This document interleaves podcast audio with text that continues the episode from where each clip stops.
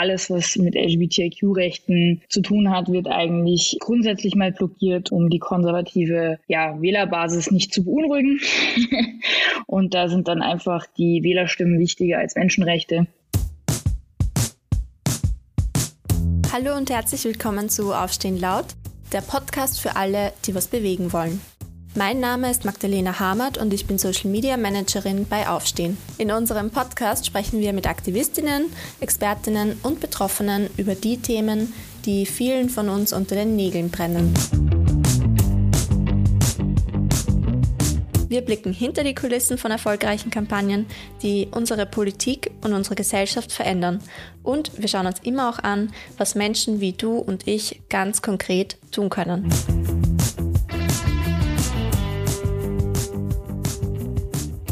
Stell dir vor, du bekommst eine Wohnung nicht, weil die Vermieterin nicht mit deiner Partnerschaft, in der du lebst, einverstanden ist. Oder dein Sohn wird in der Schule von Mitschülerinnen und Lehrenden wegen seiner Sexualität gemobbt und du kannst nichts dagegen tun. Kaum zu glauben, doch das kann tatsächlich heute noch passieren, denn homosexuelle und bisexuelle Personen sind bis heute nicht ausreichend vor Diskriminierung geschützt. Seit Jahren fordern Organisationen und auch so manche politische Partei das sogenannte Leveling Up des Gleichbehandlungsgesetzes, also das Ausbauen des Diskriminierungsschutzes auf alle Lebensbereiche. Wieso wurde es noch nicht umgesetzt? Und was können wir alle tun für einen umfassenden Diskriminierungsschutz aufgrund sexueller Orientierung? Darüber spreche ich heute mit der Obfrau der homosexuellen Initiative Wien, Ann-Sophie Otte. Hallo Anso. Hi. ja, ich ähm, bin Obfrau der Hose Wien, jetzt seit einem Jahr circa. Habe früher in der Hose Jugendarbeit gemacht. Ähm, wir sind ein Verein, der sehr vielschichtig ist. Wir organisieren zum einen die Pride, ähm, und auch die Regenbogenparade, den Regenbogenball, also so Großevents ähm, eigentlich so in der queeren auch Kulturszene in Wien. Ähm, wir sind Service Provider, bedeutet wir ähm, führen Erstgespräche, Coming-out-Gespräche mit Leuten. Wir haben ein Vereinszentrum, in dem es Jugendarbeit stattfindet und Frauenarbeit und einfach einen sicheren Ort für queere Menschen gibt. Und ähm, ein ganz, ganz großer Fokus von uns ist natürlich auch die Interessensvertretung, die politische Arbeit und natürlich, äh, wie schon gerade angesprochen wird, das Leveling Up ist eines der wichtigsten Forderungen von uns.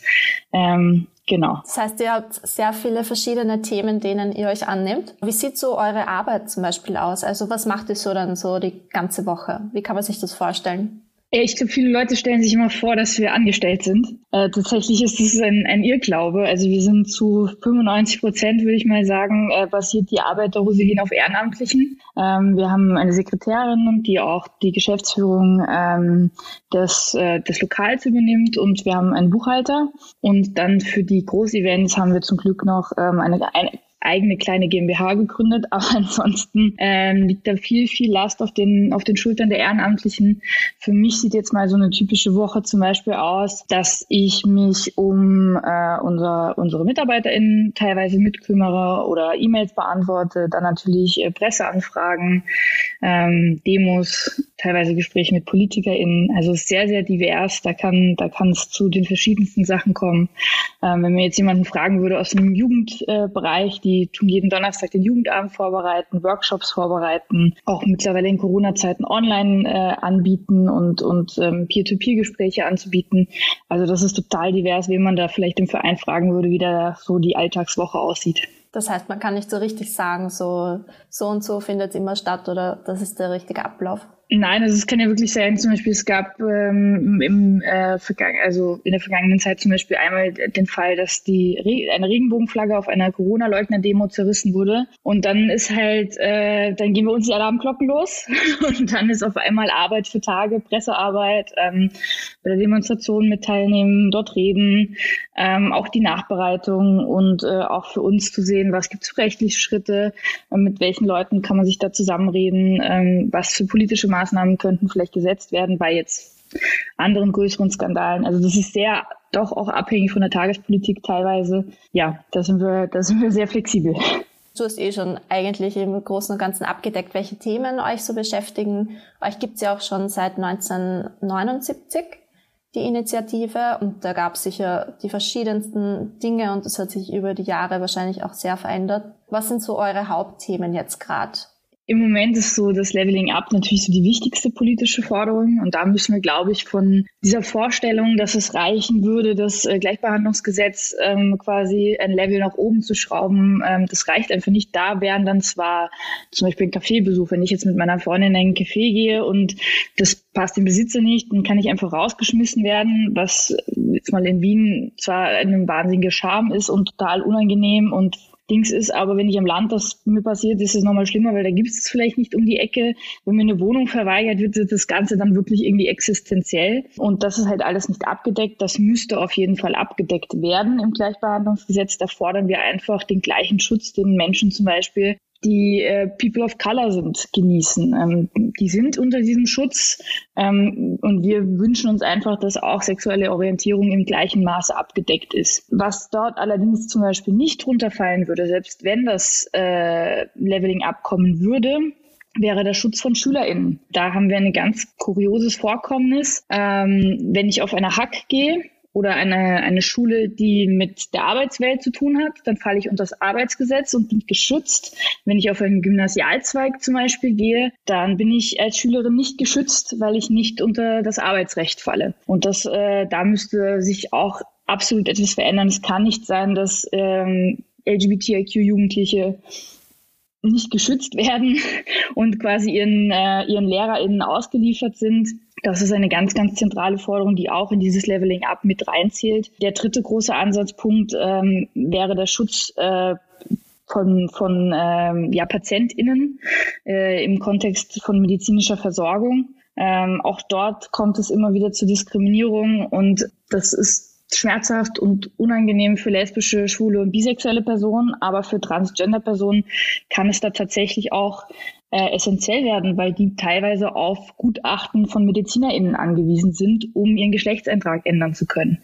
Also da gibt's noch ganz, ganz viel ähm, Arbeit zu machen und deswegen reden wir eigentlich vom vollumfassenden Diskriminierungsschutz und nicht nur vom Leveling up. Ähm, was eine weitere Forderung ähm, ist, ist natürlich äh, der Verbot von medizinisch unnötigen Operationen an intergeschlechtlichen Kindern äh, intergeschlechtliche Kinder, für, für die Leute, die es vielleicht nicht so genau wissen, sind Kinder, die geboren werden, die nicht eindeutig dem weiblichen oder männlichen Geschlecht biologisch zugeordnet werden können. Das sind tatsächlich mehr Leute, als man denkt. Man geht von circa 1,6, 1 Prozent. Also das ist dann schon gar nicht mehr so wenig, wie oft das auftritt. Und die werden oft äh, ja schon im Babyalter medizinischen Operationen unterzogen. Ähm, die Eltern werden auch teilweise falsch beraten. Ähm, das kann sehr, sehr schwere psychische und physische Folgen für diese Person haben. Ähm, auch dagegen sprechen wir uns auf und ähm, haben jetzt auch zum Beispiel einen neuen offenen Brief rausgebracht zum dritten Geschlechtseintrag für Transgender-Personen. Da gab es ja den wundervollen Kickel-Erlass, ähm, der den kompletten Zugang zum dritten Geschlechtseintrag, also in Deutschland kennt man das vielleicht schon mit ähm, dem D für divers, ähm, da einfach komplett untersagt wurde. Dagegen wurde vorgegangen und Interpersonen können sich jetzt aus verschiedenen ähm, ja, Geschlechtseintragsmöglichkeiten etwas aussuchen. Für nicht-binäre Menschen ist das zum Beispiel immer noch nicht offen. Nicht-binäre Menschen sind Personen, die sich weder als Mann noch als Frau definieren das sind so, glaube ich, die wichtigsten Forderungen, die wir im Moment für diese Pride Season auch ähm, ja, versuchen, irgendwie an Anklang zu finden. Ja, man merkt das schon, es gibt noch sehr viel zum Tun in den verschiedensten Bereichen auch. Jetzt nochmal zurück zum Diskriminierungsschutz. Seit wann beschäftigt euch das Thema schon? Ja, das ist ein, ein sehr, sehr langwieriges äh, Thema. Ich glaube, das hat schon Generationen vor mir an Obleuten und wird auch noch, äh, wenn es schlecht läuft, Generationen nach mir beschäftigen. Ähm, man muss dazu sagen, dass zum Beispiel der Schutz in der Arbeitswelt auch nur durch ein EU Gesetz gekommen ist. Ähm, also da hat sich Österreich leider nicht mit Ruhm bekleckert. Ähm, deswegen, das, das wird uns noch eine Weile begleiten, vor allen Dingen mit der momentanen politischen Situation. Wir können da ganz offen reden. Die ÖVP ist uns ein Klotz am Bein, ähm, ein absoluter Klotz gegen Fortschritt, gegen ähm, Diskriminierungsschutz. Ähm, und solange die ÖVP so stark ist, wird das eine, ein schwieriger Kampf zu kämpfen sein. Du hast es auch schon vorher angesprochen, dass im September vergangenen Jahres bei einer Anti-Corona-Demo ähm, eben eine Regenbogenflagge auf der Bühne zerrissen wurde. Also es war, glaube ich, eine recht große Veranstaltung und die, es waren ein paar VerschwörungstheoretikerInnen, also die sind auch Anhänger der Querdenkerbewegung, was klar eine Verschwörungstheorie ist, ähm, sind auf die Bühne gegangen, haben diese Flagge zerrissen und haben die LGBTIQ-Community eigentlich gleichgesetzt mit Pädophilen. Und das war also wirklich heftig, weil auch vor Corona hätte man sich nie vorstellen können, dass sowas passiert und dass VerschwörungstheoretikerInnen so eine große Bühne gegeben wird. Ähm, wie war das für euch bei der HOSI? Und beziehungsweise auch für dich, wie, wie hast du das wahrgenommen? Ja, also ich meine, den allgemeinen Rechtsruck gerade in Europa, den spüren wir natürlich als Minderheit sowieso immer und überall. Wir sehen es bei unseren Kolleginnen in Polen oder in Ungarn, äh, wo auch äh, von der Politik aus ein, ein wahnsinniger Rechtsruck geschehen ist und ähm, da direkt diese Communities auch angegriffen wurden mit Gesetzesverschärfungen oder mit ähm, Steinen, die ihnen in den Weg gelegt werden. Und das hat sich dort auch ähm, gezeigt auf dieser Bühne. Und ich glaube auch in diesem generellen Diskurs, der, ähm, der diese, diese Corona-Leugner-Szene irgendwie auch äh, umfasst hat. Also da sind dann ganz viele Leute, die aus irgendwelchen geschürten Ängsten ähm, sich zusammengefunden haben, auch instrumentalisiert worden ähm, für rechtsradikale und verschwörungstheoretische Zwecke irgendwie.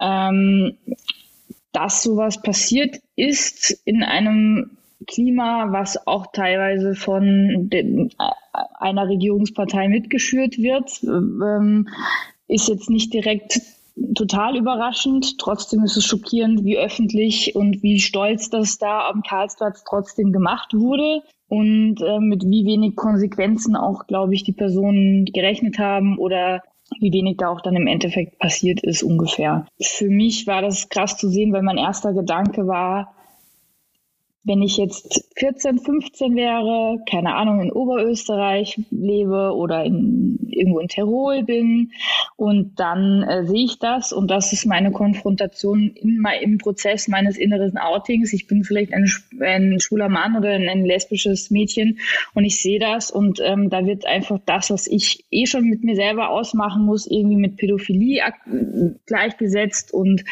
ähm, das äh, ist einfach eine Bildsprache, die, glaube ich, sehr, sehr schädlich ist für, für junge Personen. Für uns als Rosi hat das dann natürlich bedeutet, direkt äh, Konsequenzen zu ziehen, ähm, Pressearbeit zu machen, auch ähm, öffentlich ähm, die Demo am Platz der Menschenrechte, die überparteilich war, äh, daran teilzunehmen, dort zu reden, ähm, ein ganz starkes Zeichen zu setzen.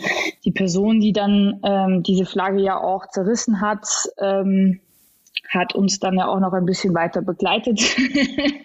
also das ähm, ist ja wirklich auch durchaus auch eine Person, die immer wieder in der Öffentlichkeit gestanden hat danach, die das meiner Meinung nach auch als versucht hat, als Plattform zu, zu nutzen. Und ähm, da war es ganz wichtig auch für uns, sich nicht instrumentalisieren zu lassen für für etwas. Wir selber ähm, möchten ganz klar betonen, auch bei der Demonstration, die am 19. Juni passieren wird, wir sind keine Corona-Leugner. Wir bitten alle Menschen, FFP2-Masken zu tragen, Abstand zu halten und sich an die aktuellen Corona-Regeln zu halten.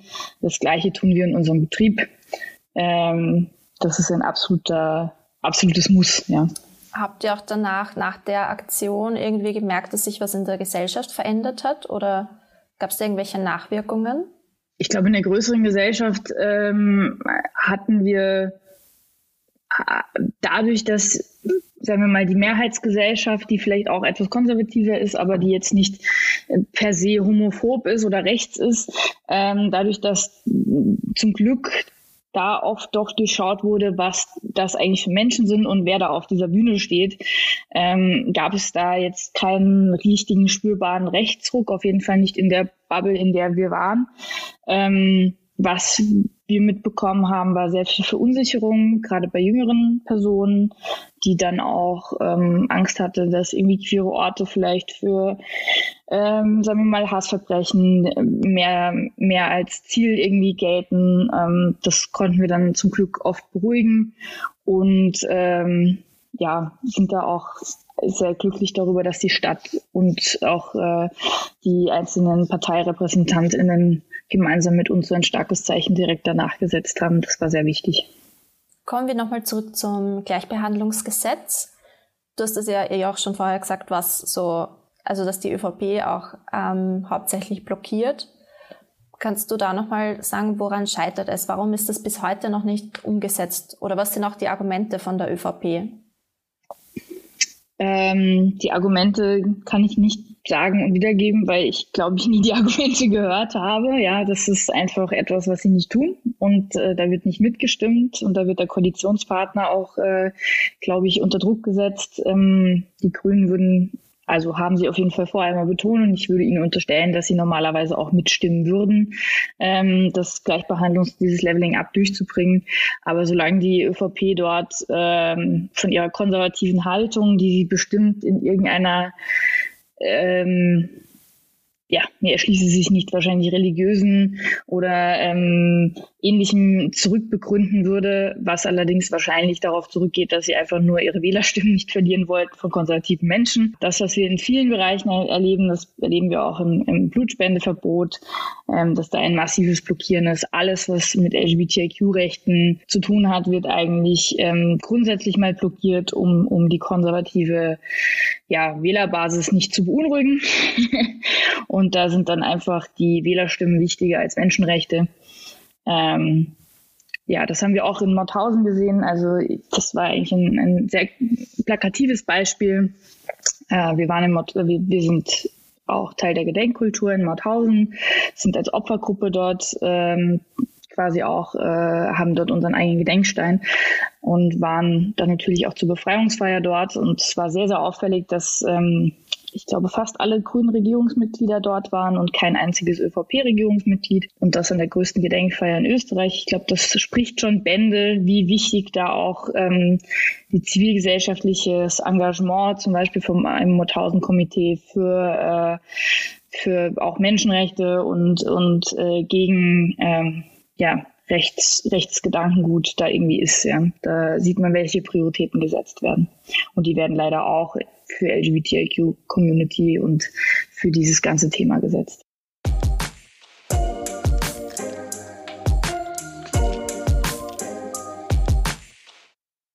Wie würdet ihr euch das dann vorstellen? Also welche Forderungen habt ihr dann an die Politik, wenn das Gleichbehandlungsgesetz umgesetzt werden würde? Und wie wird das dann aufgebaut sein? Was wäre das?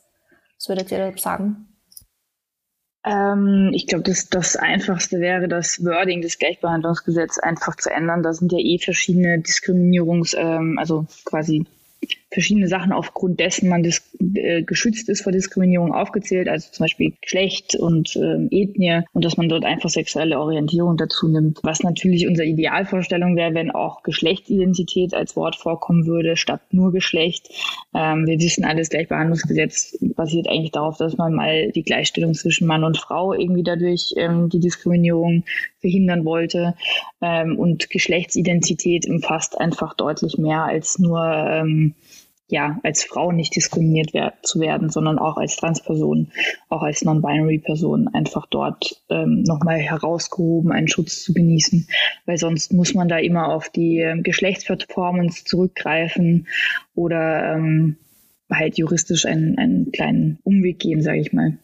Äh, weil das dann ähm, gerade bei oder bei, auch bei schwulen Personen, man versucht das manchmal dann über die Geschlechtsperformance irgendwie durchzuklagen was halt einfach äh, unnötig ist, wenn das drinstehen würde, ja. Das heißt, vom Wording her oder so wäre das eigentlich kein Problem und wäre eigentlich schon vieles da. Es, es, wäre eine Sache von, also wenn wir jetzt mal reell vom Arbeitsaufwand sehen würden, wäre der sehr gering, ja.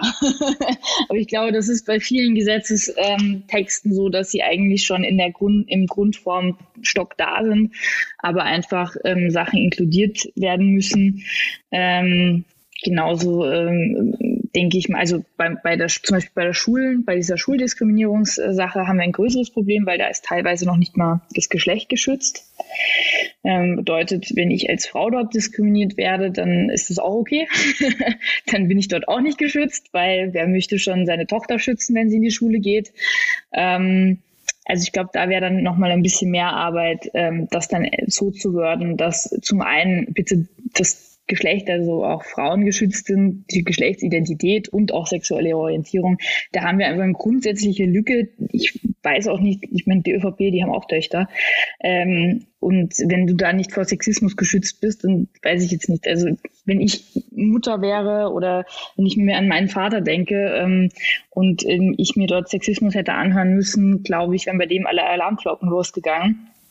Ähm, deswegen ist es, ist es eigentlich auch so wahnsinnig absurd.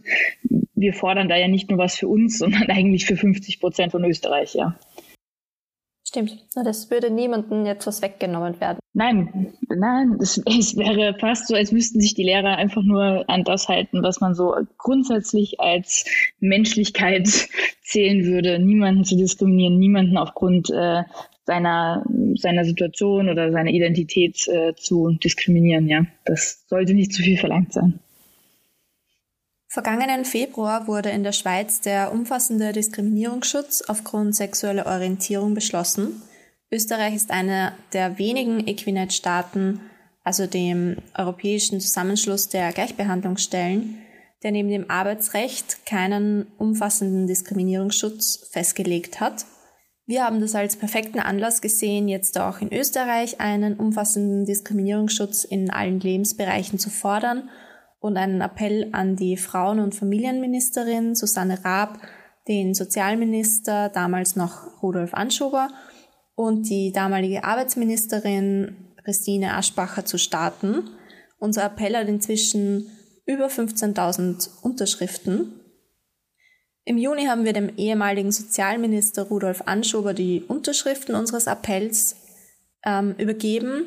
Er hat sich auch bereit gezeigt, sich dem Thema anzunehmen, hat es aber leider in seiner Amtszeit nicht mehr geschafft. Wir haben auch, muss man dazu sagen, den Diskriminierungsschutz und unseren Appell auch an die Ministerinnen Raab, Aschbacher bzw. Kocher weitergeleitet, also dem jetzigen Arbeitsminister und wir haben keine Antwort erhalten, was aber nicht verwunderlich ist, da ja die ÖVP diejenige Partei ist, die das Leveling Up des Gesetzes immer wieder blockiert. Und jetzt haben wir den neuen Sozialminister. Was erwartet ihr euch von Sozialminister Mückstein? Was, was soll er jetzt tun? Also erstmal ähm, vielleicht noch kurz im Hintergrund. Die äh, Grünen haben eine Enquete auch dazu diesem Thema ja gemacht und ähm, dort sich auch damit beschäftigt und die, die Alma Sadic war zum Beispiel auch da. Es war parteiübergreifend, also äh, auch viele von den Oppositionsparteien waren anwesend.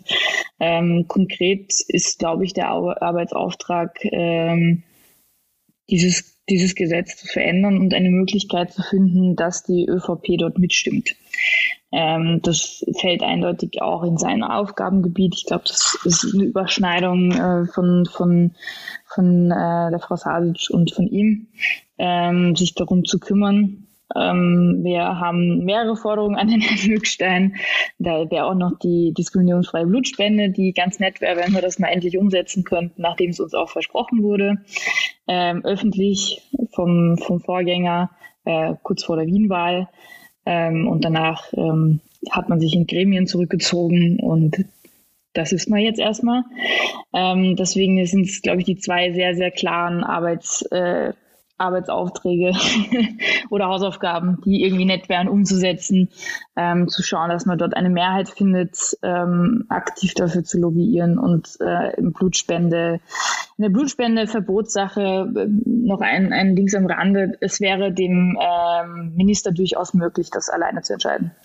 Das ist keine Sache, die die ÖVP zustimmen müsste. Da ähm, sehen wir ähm, die absolute Möglichkeit, dass ähm, auf rechtlicher Ebene der Herr das selber auch durchbringen könnte, beziehungsweise sein Ministerium ähm, einfach dort die Abfrage, die diskriminierende Abfrage, ob man ein Mann ist, der mit Männern schläft und damit direkt ausgeschlossen wird, abzuschaffen und stattdessen vielleicht nach Risikoverhalten zu fragen. Grundsätzlich wird abgefragt Männer, die mit Männern schlafen. Ähm, allerdings haben wir auch schon Ausschlüsse von Transpersonen bei Blutspenden erlebt oder ähm, von generell LGBTIQ-Personen. Also da gibt es auch Einzelfälle, wo zum Beispiel an die ähm, ans Rote Kreuz geschrieben wurden, die hauptsächlich ja für die Blutspende zuständig sind in Österreich oder die größten äh, im bei der Blutspende sind und ähm, da dann eine ganz offizielle Antwort kam, dass als Transperson die Person nicht spenden darf, auch wenn die Person äh, es keine medizinischen Bedenken dazu gäbe und es in vielen anderen Ländern auch schon möglich ist. Ähm, oder die Kuriosität, dass eine Person, die ähm, dann als Transfrau in dem Moment, wo sie den anderen Eintrag im Pass hatte, auf einmal spenden durfte, aber vorher mit dem alten Eintrag nicht spenden darf. Also ähm, da merken wir einfach ganz klar, dass da LGBTIQ-Feindlichkeit dahinter steckt, auch vom Roten Kreuz ausgehend, ähm, dass da sehr, sehr konservative Personen sitzen es gab ein, eine Expertinnenrunde, eine Anhörung zu diesem Thema. Ähm, selbst der, äh, also von allen Parteien geschickten Personen haben sich dafür ausgesprochen, diese Blutspendeverbot zu ändern. Nur die Person von der ÖVP nicht, also die Person vom Roten Kreuz. Sogar die FPÖ war dafür. Und da wird es dann halt auch für die ÖVP langsam wahnsinnig. Ja? Also wenn die FPÖ mehrmals im, äh, im Nationalrat dafür stimmt und die ÖVP nicht, das ist sehr bedenklich. Angenommen, wir haben jetzt ZuhörerInnen, die auch etwas tun möchten und die Situation für homosexuelle Personen auch ähm, verbessern möchten, die aber selber nicht von Diskriminierung betroffen sind und jetzt auch noch nicht so richtig wissen, was ist eigentlich Diskriminierung oder ab wann ist es Diskriminierung und was kann man eigentlich tun, wenn man jetzt zum Beispiel im Alltag so eine Situation wahrnimmt. Ähm, was würdest du denen sagen? Wo beginnt Diskriminierung und was können sie im Alltag tun, wenn ihnen Diskriminierung auffällt? Also Diskriminierung fällt in dem beginnt in dem ganz äh, simplen Moment, ähm, wo eine Person auch anders behandelt wird, aufgrund ihrer sexuellen Orientierung, aufgrund ihrer Geschlechtsidentität. Also es beginnt damit, wenn ich mit kurzen Haaren ähm, versuche, was in einem, in einem Geschäft abzuholen, was ich vorbestellt habe und mir die Person sagt, sie sehen aber nicht aus wie eine Ann-Sophie. Und ich sage, sind sie wahnsinnig, sind sie angerennt? Also es tut mir leid, ähm, die Person vor mir XY haben sie auch nicht gefragt und gesagt, aber du siehst aber nicht aus wie ein Paul. Ähm, also das ist schon so der erste Moment der, äh, der Diskriminierung. Das geht halt hin bis zu körperlicher Gewalt, äh, Beschimpfungen auf in, in öffentlichen Straßenverkehr oder halt ähm, äh, in Restaurants ähm, oder halt auch dann ganz extrem und wo man eine ganz vulnerable Gruppe trifft ähm, bei MitschülerInnen oder ähm, als wenn man als Lehrperson vielleicht zuhört, ähm, wenn man wenn man bemerkt, dass KollegInnen ähm, homophobe oder transphobe Kommentare im, im Lehrerzimmer äh, von sich geben. Ähm, ich denke, das, das Wichtigste, was alle machen können, ist erstmal sich selber zu bilden, vielleicht einfach mal zu informieren, nachzufragen. Ähm, online gibt es ja ganz tolle Ressourcen dazu. Ähm, auch wenn man so etwas sieht, einzugreifen, wenn es einem möglich ist, wenn man sich selber sicher fühlt, dass man ähm, vielleicht als Lehrerin sagt, so, ey, hör mal, das ist halt wirklich sehr, sehr schädigend für, für die SchülerInnen oder ähm, man, wenn man dieses Mobbing innerhalb der Klasse wahrnimmt, auch dort ähm, sich stark macht dafür, wenn man selber sich damit wohlfühlt und das möglich ist für einen. Ähm, ich glaube, ganz grundsätzlich ist es wichtig zu zeigen, es gibt viel, viel mehr Leute, die kein Problem haben damit, als die, die ein Problem damit haben in diesem Land. Das zeigen auch immer wieder Umfragen, dass es mehr Leuten, Leute dafür sind, dass LGBTIQ-Personen gleich behandelt werden äh, als nicht. Deswegen ist es wichtig, Petitionen zu unterschreiben, vielleicht äh, mal mit zu Pride zu gehen, wenn man, wenn man, wenn man auch mal in Kontakt kommen möchte mit der Community und, und sehen möchte, äh, wie das ist. Das ist im Grunde ja eine große Demo für Menschenrechte und äh, für uns aber auch ein, ein Feiertag und ein Tag des Gedenkens an, an alle HIV-Opfer. Also das gibt es ganz, ganz viele Möglichkeiten zu partizipieren. Und ähm, wenn man dann wirklich eine Straftat beobachtet, bitte melden die Polizei anrufen. Bei der Gleichbehandlungsanwaltschaft gibt es eine App, die man sich runterladen kann. Da kann man zum Beispiel auch solche Vorkommnisse melden, ähm, egal ob das jetzt aufgrund der sexuellen Orientierung ist oder Geschlechtsidentität ähm, oder eine Frau diskriminiert wird im öffentlichen Raum. Ähm, das ist einfach so eine schnelle Meldung, damit wir auch eine Statistik haben, die wir vorlegen können, wie oft so etwas passiert. Ähm, genau. Und wir sind im Endeffekt auch darauf angewiesen, dass die Mehrheitsgesellschaft äh, mit uns gemeinsam ein, für ein diskriminierungsfreies Österreich irgendwie eintritt. Und das ist, glaube ich, die beste Möglichkeit. Wenn man von zu Hause nur eine Petition unterschreibt, ist es schon mal besser, als wenn man es nicht tut. Also da ist schon ganz viel dabei, was man alles machen kann. Wir haben ja auch schon unseren Appell eben, den man noch unterzeichnen kann. Der ist jetzt auch noch online und läuft auch noch. Äh, Gibt es auch von eurer Seite irgendwas, wo, wo euch Leute unterstützen können? Ähm, nicht in, also wir sind grundsätzlich arbeiten wir gerne auch mit Petitionen und ähnlichem. Ähm, für uns ist es dann halt, wenn zum Beispiel Aufstehen so eine Petition auf die auf die Beine bringt, dann fängt eigentlich unser unsere Arbeit danach an, ja, weil das sind dann für uns die schlagenden Argumente, mit denen wir die Politik dazu bringen können, sich zu bewegen. Ähm, für uns aktiv äh, ist natürlich wenn man, man kann auch gerne mal seinem Repräsentanten schreiben. Also ob das jetzt der Bürgermeister ist, wenn einem was auffällt, oder ob das äh, tatsächlich auch an die Bundesregierung ist, dass äh, man mit etwas unzufrieden ist. Manchmal müssen sie darauf ja auch antworten. Kommt immer drauf an.